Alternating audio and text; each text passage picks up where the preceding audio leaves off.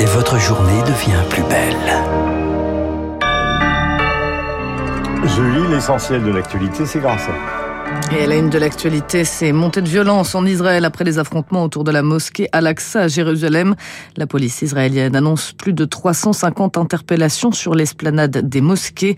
Le Hamas dénonce un crime sans précédent. Des tirs de roquettes ont également visé le territoire israélien. Cette nuit, des raids aériens ont été menés en riposte sur la bande de Gaza. Le président ukrainien est arrivé ce matin en Pologne. Première visite officielle de Volodymyr Zelensky dans ce pays. Il y rencontrera son homologue polonais pour discuter de leur coopération et remercier les Polonais pour leur aide dans le conflit qu'ils opposent à la Russie.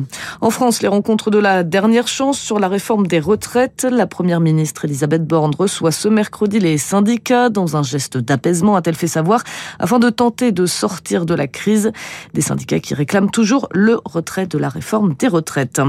On passe tout de suite à la bourse où on retrouve Sylvie Aubert. Bonjour Sylvie. Bonjour Julie, bonjour à tous. Eh bien, la bourse ouvre tout à fait stable ce matin, 7349 points. À Wall Street, les dernières statistiques économiques ont refroidi les adheurs des boursiers. Aux États-Unis, les commandes à l'industrie ont baissé au mois de février. Les offres d'emploi ont reculé au plus bas de deux ans et ces données indiquent clairement un net ralentissement de la croissance. Et à Wall Street, eh bien, on commence à évoquer un risque de récession. Cela va compliquer la tâche de la Réserve fédérale qui doit normalement en encore relever les taux d'intérêt de 25 points de base pour lutter contre l'inflation. L'envolée des cours du pétrole n'arrange évidemment pas les choses. Aujourd'hui, on va suivre de près l'enquête mensuelle du cabinet privé ADP sur l'évolution du marché du travail aux États-Unis avant la publication très attendue des chiffres officiels de l'emploi ce vendredi. Du côté des valeurs, Sodexo a confirmé ses objectifs après la publication d'un bénéfice net en haut de 31% au premier semestre de l'exercice à cheval. Sylvie Aubert, Investir pour Radio Classique. Merci beaucoup Sylvie. Radio Classique, il est 9h05.